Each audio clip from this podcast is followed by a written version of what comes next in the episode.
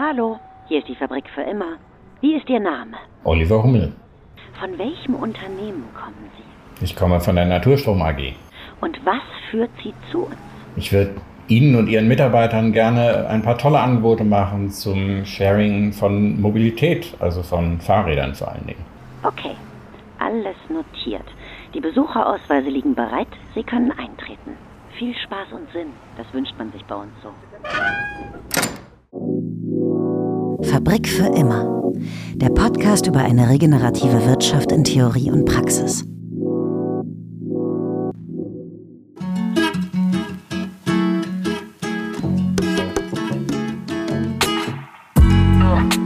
Hi und herzlich willkommen zur zweiten Episode unseres Lastenrad-Specials und zur insgesamt 134. Episode der Fabrik für immer. Mein Name ist Frank Schlieder, ich bin der Hausmeister der Fabrik und Host dieser Podcast-Reihe.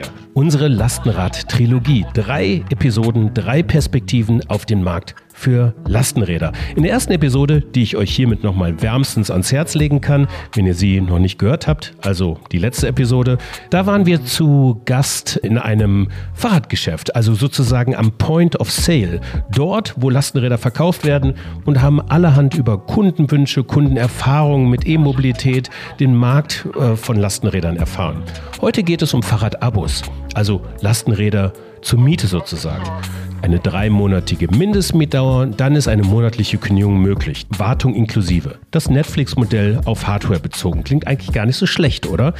Günstig sind diese Abos wie eigentlich alles im Lastenradmarkt zurzeit auch noch nicht wirklich. Neue Elektrolastenräder sind eigentlich unter 5000 Euro gar nicht mehr zu haben und auch die Abo-Modelle muss man 150 bis 200 Euro monatlich mitbringen, aber sie ersetzen mitunter das Auto, wie wir in der letzten Episode schon gehört haben. Das können wir bestätigen. Wir haben in der Fabrik auch ein Lastenrad zur Miete als Abo-Modell und fahren kein Auto mehr. Die Naturstrom AG, eigentlich einer der Pioniere bei Ökostrom und Biogas in Deutschland, die haben sich dieses Geschäftsmodells der Fahrradabos angenommen und vermieten Lastenräder und Pedelecs. Ihr habt gerade eben schon gehört, der verantwortliche Vorstand Oliver Hummel ist zu Gast heute. Den hole ich jetzt gleich ab. Und wir reden mit ihm über das Why, How, What. Also, wie kommt eigentlich ein Energieanbieter auf das Lastenrad? Um welchen Markt handelt es hier eigentlich und wer sind die Wettbewerber? Und welche Erfahrungen haben Sie jetzt gemacht nach den ersten wenigen Jahren Fahrrad-Abo-Modell? So, das sind nur vier Fragen, die wir in den nächsten Minuten parat haben. Steigen wir direkt ein. Viel Spaß und Sinn mit der zweiten Episode unserer Lastenrad Trilogie. Lastenrad Trilogie. Ein Energieanbieter steigt ins Fahrradabo-Geschäft ein. Warum eigentlich? Ja, das ist natürlich eine gute Frage. Ähm, haben wir uns am Anfang eben auch gestellt. Und die Erklärung liegt einfach daran, dass wir die Energiewende ganzheitlich vorantreiben wollen. Und wir sind von Anfang an, das ist jetzt seit über 20 Jahren, im Bereich Energiebelieferung mit Strom und dann ab 2010 auch mit Biogas im Markt. Ähm, aber natürlich ist das Thema Strom einerseits und Wärme andererseits. Das sind äh, zwei Seiten des Themas Energiewende. Es gibt aber eben auch noch eine dritte und das ist das Thema Mobilität. Und in diesem Feld waren wir sehr lange gar nicht aktiv. Und ähm, da hat sich vor einigen Jahren dann die Gelegenheit ergeben, dass wir, weil wir einen Förderzuschlag bekommen haben für ein Projekt in der Stadt Köln, für ein System fürs Lastenradsharing, das heißt Donkey, damals Europas größtes System für Lastenräder. Ähm, das haben wir da aufgesetzt und das gibt es dort auch immer noch in Köln. Und auf die Art und Weise sind wir in diesen Mobilitätsbereich gekommen. Und das war für uns dann der logische Schritt zu sagen, dann haben wir wirklich alle drei Felder, Strom, Wärme und Mobilität abgedeckt und treiben da die Energie oder im Fall der Räder die Verkehrswende voran. Also Mobilität gehört zur Energiewende, ist euer Ansatz. Also ist Schuster bleibt bei deinen Leisten doch gar nicht so falsch eigentlich. Nee, die Verbindung für beides ähm, ist Strom in dem Fall, denn ähm, wir verscheren oder vermieten dort eben Pedelecs oder Elektrolastenräder. Das heißt, die haben eine elektronische Unterstützung für den Radfahrer und das ist genau die Verbindung zu unserem ähm, Kerngeschäft Strom. Wobei man sich das nicht so vorstellen darf, dass wir da jetzt äh, riesen Strommengen verkaufen. Das sind homöopathische Mengen, also das spielt wirtschaftlich keine Rolle. Ähm, aber das ist die inhaltliche Verknüpfung, weil sonst könnte man sich natürlich wirklich ein bisschen fragen, wie kommt ihr denn auf die Idee, jetzt was völlig anderes zu machen? Vorstellung Naturstrom. Wir haben so einen KPI-Block am Anfang. Umsatz, Naturstrom AG. 2021. Ja, ähm, 21 Jahresabschluss ist noch nicht fertig, aber ungefähr 400 Millionen Euro. Mitarbeitende? Das sind 450. Und welches, welche KPI für eine nachhaltige Leistungsfähigkeit würdest du jetzt hier direkt anschließen? Ja, das, wo wir uns ähm, im Prinzip dran orientieren, so ein bisschen, das ist die CO2-Einsparung, weil uns geht's letztlich um Klimaschutz ganz übergeordnet. Ähm, und äh, daran kann man das schön messen. Ich glaube, das ist auch ein bisschen die Besonderheit. Das Produkt, was wir verkaufen, je mehr wir davon verkaufen, desto besser für die Umwelt. Das ist natürlich eine ganz andere Ausgangssituation als so der Normalfall. Je mehr man von irgendeinem Produkt verkauft, ist meistens eher nicht so gut für die Umwelt. Da muss man sich ganz viel überlegen, wie man das kompensiert. Ähm, das Problem haben wir eigentlich an der Stelle nicht.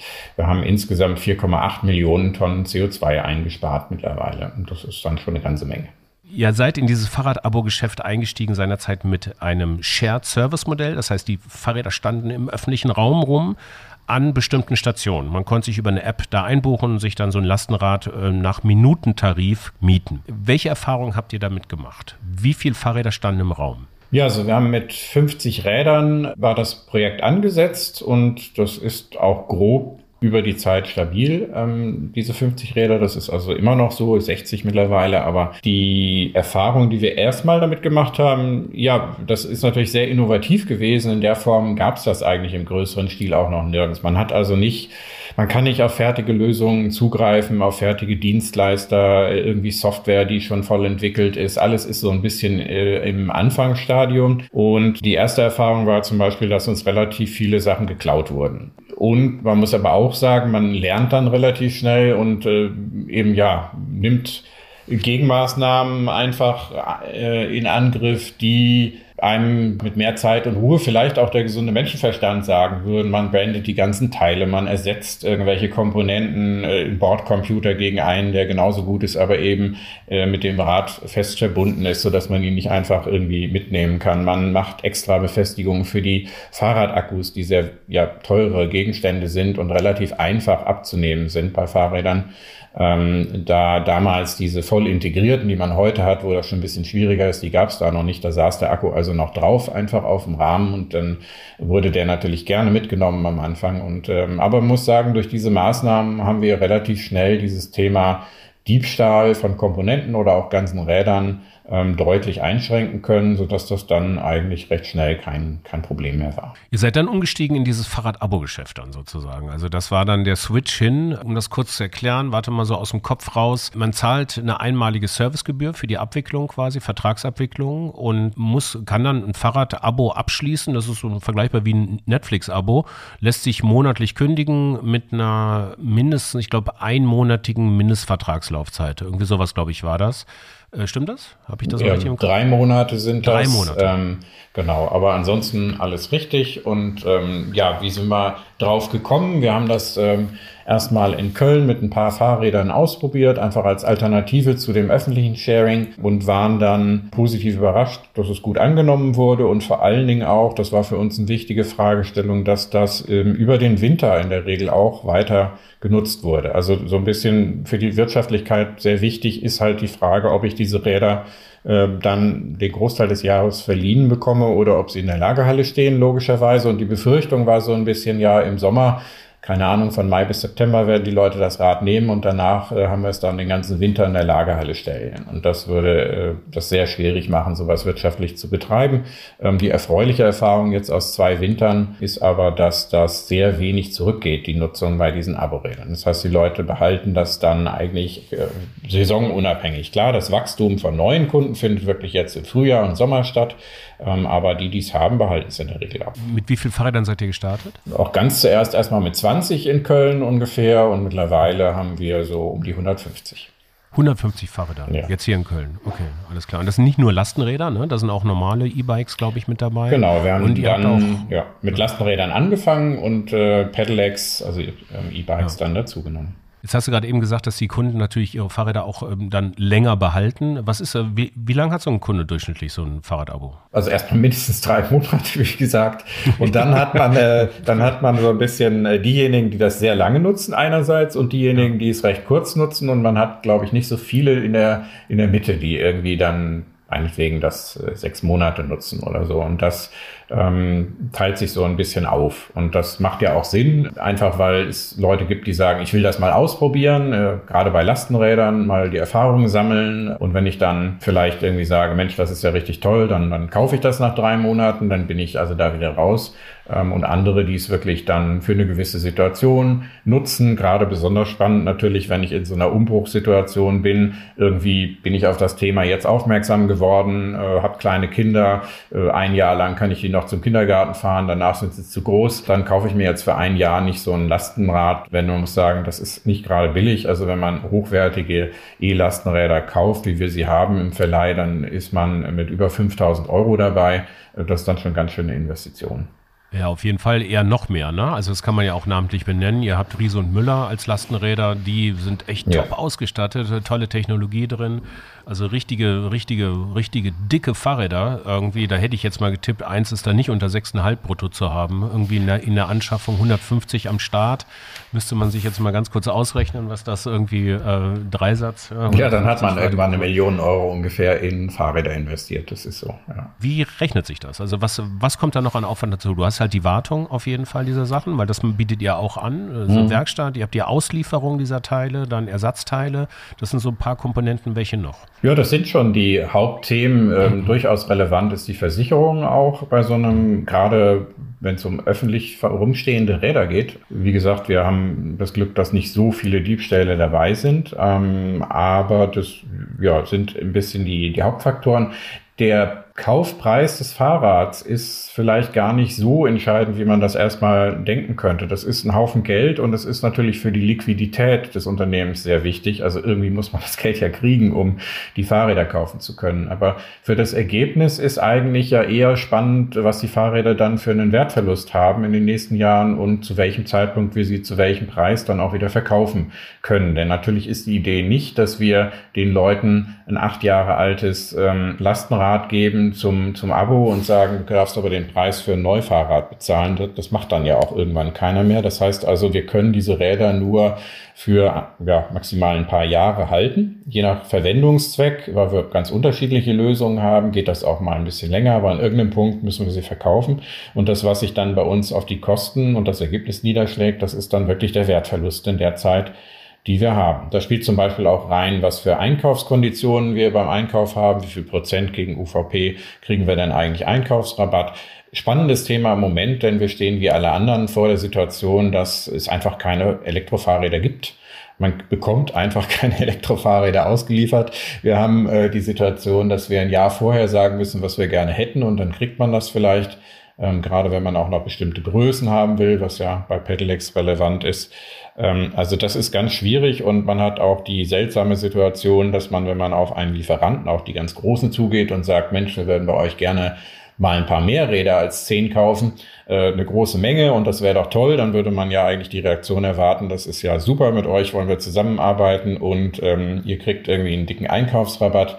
Äh, aber die, die Situation der letzten zwei Jahre ist eher die Reaktion, nee, also wirklich, so viel können wir nicht liefern, mehr als äh, 30 Räder haben wir jetzt nicht in dem nächsten Halbjahr und, äh, und danach braucht ihr uns auch nicht mit mehreren hundert kommen. Ähm, also ganz verquere Marktsituation. Man kriegt es auch als Privatkunde ja durchaus mit, wenn man irgendwie ein Wutschrad im Blick hat und sagt, das würde ich jetzt gerne kaufen, dann steht man eben vor dem gleichen Problem, dass man es nicht geliefert bekommt und dass es nicht vorrätig ist. Kennen wir ja auch aus anderen Bereichen der Wirtschaft im Moment, aber im Fahrradbereich, im, speziell im Pedelec-Bereich, ist das wirklich ähm, extreme Angebotsknappheit im Moment. Angebotsknappheit bedingt durch Lieferkettenengpässe, genau. voran dann in Asien. Das ja. sind dann wahrscheinlich dann die, ähm, die äh, Batterien, die da, glaube ich, sich hervortun oder, oder andere Teile. Das ist wirklich ganz gemixt. Wir haben da schon äh, die dollsten äh, Stories aus den, von den Produzenten gehört. Das sind einfach ganz kleine Teile teilweise, die die ganze Kette auf. Da fehlt dann irgendwie irgendein Bautenzug für irgendwas oder irgend so ein Teil und deswegen steht die ganze Produktion still. Also, weil genau, denn Batterie wäre für mich auch einleuchtend, so ein zentrales Teil irgendwie und das ist dann knapp, aber das, was ich so mitbekommen habe, sind es gar nicht so zentrale Teile teilweise, sondern wirklich der ganze Kleinkram, der eben in so ein Fahrrad reingeht und wenn dann eine wichtige Komponente fehlt, die man nicht ersetzen kann, dann scheitert es daran, selbst wenn das wertmäßig eigentlich irgendwie total nachrangig ist. Jetzt wird sich die geneigte Hörerin, der geneigte Hörer fragen, mein Gott, was macht der Schlieder da jetzt da diese Lastenrad-Trilogie? Ich habe aber da eine These, weil ich fahre diese Dinger ja und ich bin wirklich überzeugt davon, dass dieses Angebot, also ein großer Teil äh, für, für eine Wende der Mikromobilität verantwortlich sein kann, weil das Fahrvergnügen und der praktische Nutzen dieser Bikes einfach echt krass ist. Also das merke ich jetzt in Köln natürlich, aber ich merke es auch in anderen Städten und das ist ein wirklich relevanter Punkt, äh, finde ich, um zumindest in der städtischen Mobilität, also wirkliche Veränderungen auch zu erzielen. Jetzt frage ich dich, nun seid ihr erstmal in Köln was, what's next? Also ich meine, ihr wollt ja ähm, was zur Energiewende beitragen und äh, da reicht Köln vermutlich nicht alle, alleinig als ja, Stadt. Also, also jetzt werfen wir mal so den Ausblick. ähm, was kommt denn als nächstes? Köln ist der Ausgangspunkt. Ich meine, das passt auch, weil Köln einfach vom, von den Einwohnern, vom Klientel eine, eine stark umweltaffine Kundschaft dort auch hat. Ähm, man sieht es ja auch, wenn man sich die Wahlergebnisse anguckt und so weiter, kann man ja so ein bisschen an der dem Stimmanteil der Grünen ablesen. Ähm, das heißt, da sind die Leute sehr offen für solche Angebote, also eigentlich ein idealer Startpunkt. Aber wir wollen nicht in Köln aufhören, das stimmt. Wir wollen ähm, natürlich expandieren mit dem Angebot. Ähm, und das, was wir uns als nächstes vornehmen, das sind einfach größere Städte in Nordrhein-Westfalen, gerade so dieser Gürtel äh, von Dortmund nach, äh, ja, letztlich unten äh, Duisburg-Düsseldorf. und das steht in den nächsten Monaten an, dass wir sozusagen dann dort auch aktiv werden wollen. Man muss aber sagen, das Thema Logistik ist eine große Herausforderung und wie man das aufbaut.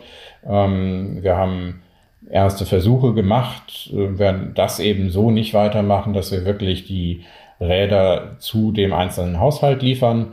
Ähm, und man merkt dann, äh, dass das wirtschaftlich eigentlich kaum abbildbar ist, dass äh, man jetzt in irgendeinem Dorf irgendwo eine Einzelperson mit einem Fahrrad beliefert, da sind die Lieferkosten so hoch, dann wird das Angebot wiederum wirtschaftlich uninteressant ähm, und das macht in der Form wahrscheinlich zumindest im ersten Schritt mal keinen Sinn. Wir würden uns also auf größere Städte konzentrieren und in diesen Städten dann auch vor Ort äh, einen kleinen Laden haben von entweder einem eigenen oder von einem Partner.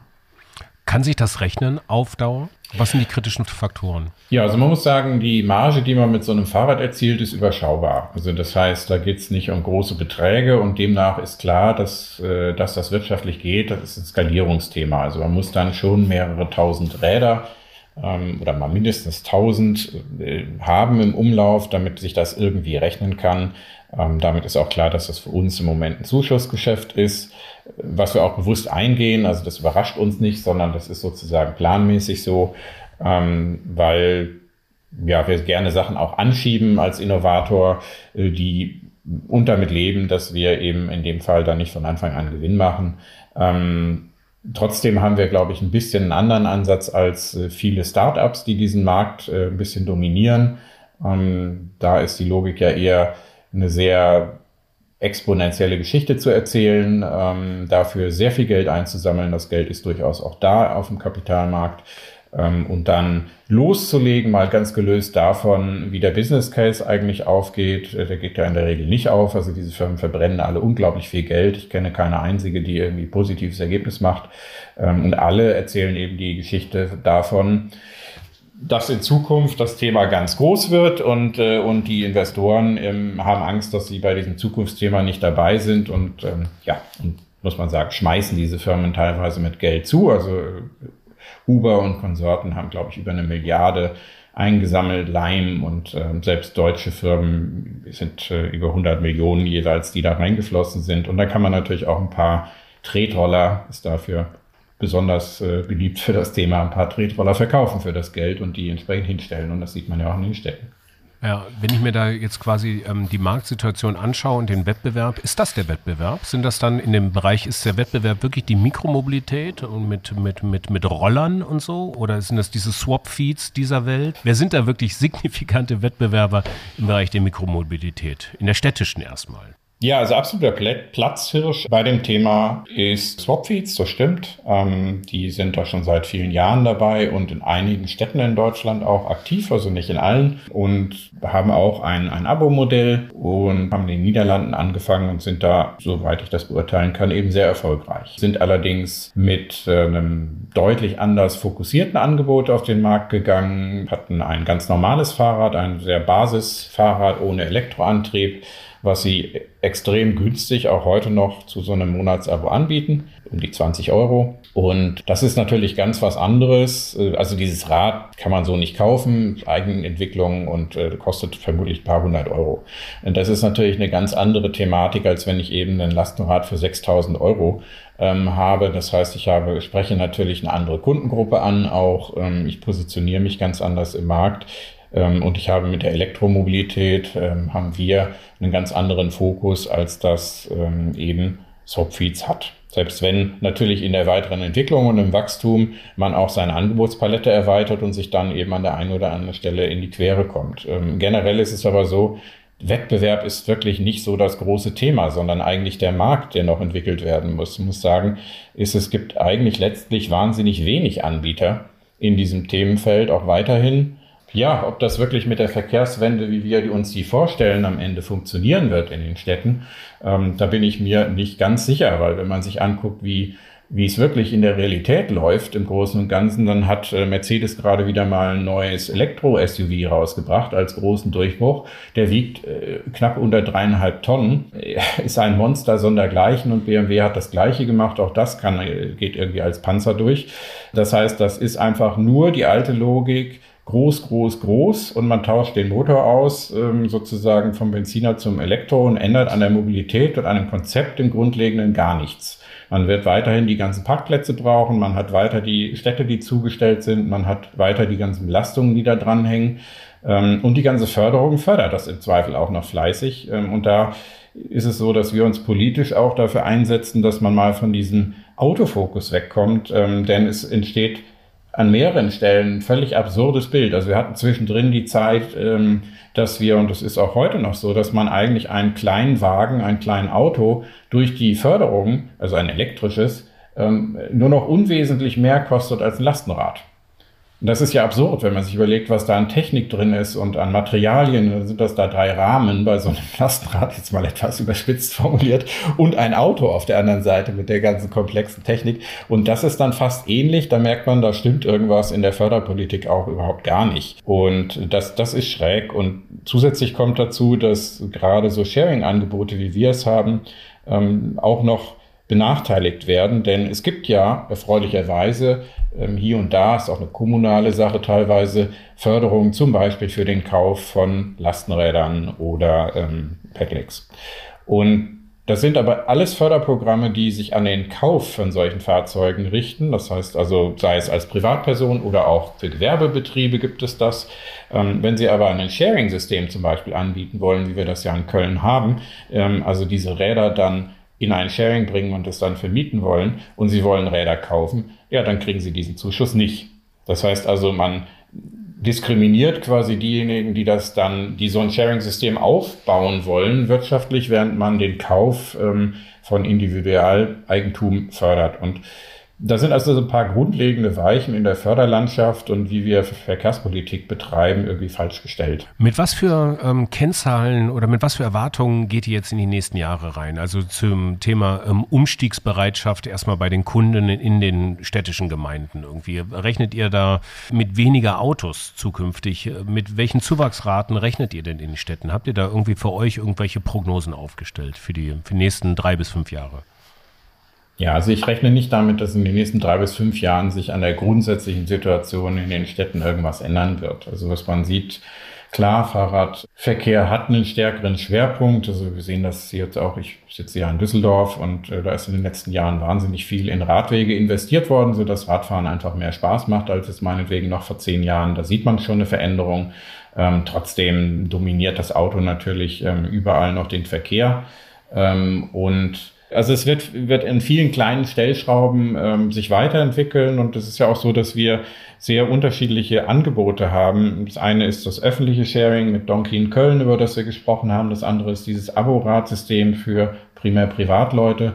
Ähm, aber es gibt auch Lösungen für Kommunen und für Immobilienbetreiber zum Beispiel, wo wir Sharing-Stationen ähm, hinstellen. Und ähm, also wir haben gerade in, in Leverkusen ein Projekt, was vor der vor dem Start steht, wo wir im Prinzip das machen, was wir in äh, Köln auch haben, ein Sharing-System, sind da zehn Lastenräder in dem Fall, die äh, dort betrieben werden, aber in einer anderen Konstellation, ähm, denn ähm, wir sind da nur Dienstleister, während wir äh, für die Stadt und für die Verkehrsbetriebe, während wir in Köln selber ähm, derjenige sind, der das System betreibt. Und da haben wir einfach unser Angebot umgestellt. Das bieten wir auch anderen Kommunen an und auch für Immobilienbetreiber, äh, für Architekten, äh, wenn neue Gebiete entwickelt werden, ein super spannendes Thema. Ähm, es gibt immer mehr Kommunen, die eben zum Beispiel die Verpflichtung zum Bau von Stellplätzen, von Tiefgaragenstellplätzen, was ja sehr viel Geld kostet, dass die ermöglichen, weniger Parkplätze dorthin zu stellen, wenn man zum Beispiel ein innovatives Sharing-System hat für seine Mieter. Ähm, so Systeme haben wir, da kann man dann alles von Fahrrad bis Auto sozusagen ausleihen über eine App. Und äh, auf die Art und Weise kann man beim Bau der Gebäude äh, viel Geld sparen und ähm, so eine und damit kommt die Wirtschaftlichkeit wieder ins Spiel, die immer, genau wie du sagst, ja ein Problem äh, ist beim Vergleich.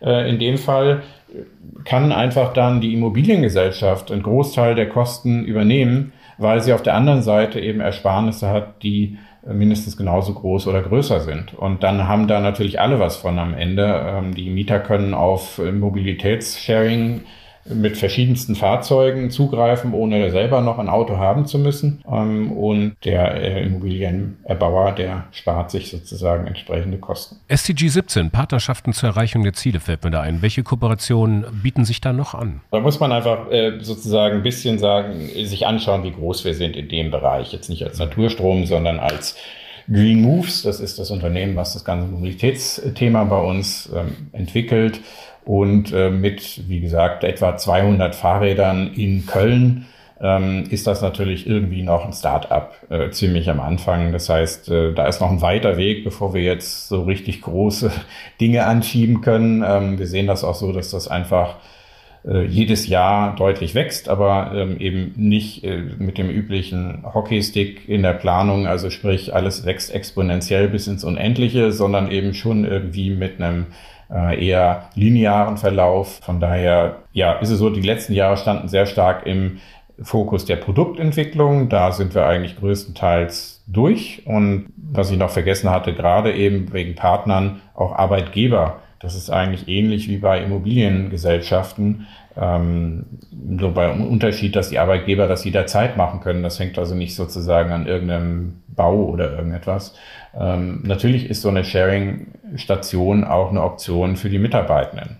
Also wenn ich im Prinzip sage, okay, ich biete dir die Möglichkeit mit Fahrrad, E-Roller oder E-Auto in der Mittagspause oder zwischendrin mal schnell zum Arzt zu fahren oder irgendwas irgendwo zu holen, ähm, dann ist das ja eigentlich ein attraktives Angebot, vor allen Dingen für Firmen, die ein bisschen größer sind, also wo einfach auch ein paar Mitarbeiter da sind.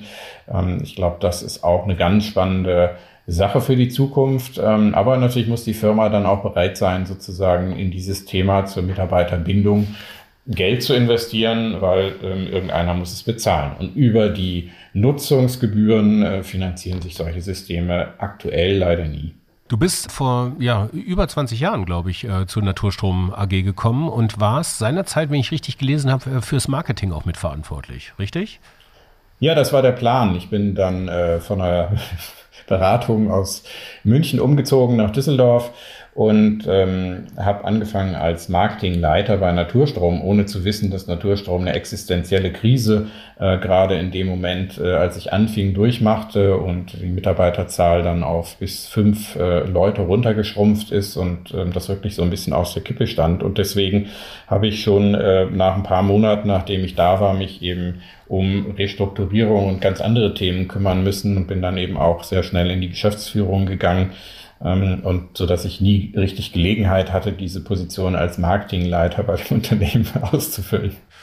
Gut, Strom, Wärme, Mobilität. Das ist, das gehört mit zur Energiewende. Was noch eigentlich, also Kühlschränke könnte man eigentlich ja auch vermieten irgendwie. Sind ja auch ganz schöne Stromverbräucher, oder? In so einem Haushalt. Waschmaschinen. Bietet sich also as a Service, ist das, äh, steigt Naturstrom jetzt ins as a Service Geschäft ein? Da kann man natürlich wahnsinnig viel machen. Ähm, das planen wir aber nicht. Also wir haben vor äh, einiger Zeit tatsächlich auch ähm, im Bereich der Photovoltaikanlagen ähm, Pacht Photovoltaikanlagen angeboten, ähm, sehr kleinteiliges Geschäft. Das hätte uns näher gelegen als die Kühlschränke, weil wir eben in dem Bereich des Anlagenbaus von größeren Photovoltaikanlagen und Windkraftanlagen seit über zehn Jahren äh, sehr aktiv sind und eben sehr viele große Projekte auch realisiert haben. Ähm, die Vorstellung war da so ein bisschen, dass es ja relativ einfach sein müsste, standardisiert so ein Angebot zu verkaufen. Und wir haben ja auch ganz viele Kunden, die uns gut finden. Und ähm, ja, wir haben äh, da lernen müssen, dass äh, der Aufwand für so etwas doch sehr groß ist, denn selbst wenn es irgendwie um ein kleines privates Hausdach geht, ist das ein Projekt. Das heißt, es besteht viel Gesprächsbedarf darüber, was es an Besonderheiten gibt und warum jetzt nun gerade bei diesem Projekt die Modulfarbe anders sein müsste oder irgendwie doch irgendwas anders sein muss. Sprich, die Idee dieser Standardisierung funktioniert äh, sehr schlecht und wir haben uns dann von diesem Angebot, äh, speziell was wir zwei, drei Jahre ähm, hatten, wieder verabschiedet. Nicht, weil wir die Idee schlecht finden, sondern weil man einfach sagen muss, das lässt sich wirtschaftlich ähm, nicht darstellen. Ähm, wenn man jetzt an Küchengeräte denkt und so weiter, dann gibt es, glaube ich, einfach andere, die das deutlich besser hinbekommen würden als wir. Denn da geht es dann wirklich ja um eigentlich nur noch darum, Geld zur Verfügung zu stellen äh, um diesen Kühlschrank irgendwie vorzufinanzieren und zwischenzufinanzieren. Und ähm, das wäre jetzt äh, an der Stelle nichts für uns. Aber grundsätzlich, klar, warum soll ich, könnte, genauso wie ich Fahrräder vermiete, auch andere Gegenstände vermieten. Da hat es ja auch ähm, vor einigen Jahren, ich glaube als mitgrößten Anbieter, hat das ja die Otto-Gruppe versucht und hatte genauso ein Mietangebot für alles Mögliche, was man sich auf äh, Monatsbasis mieten konnte, ähm, hat das Angebot aber vor einem Jahr ungefähr eingestellt.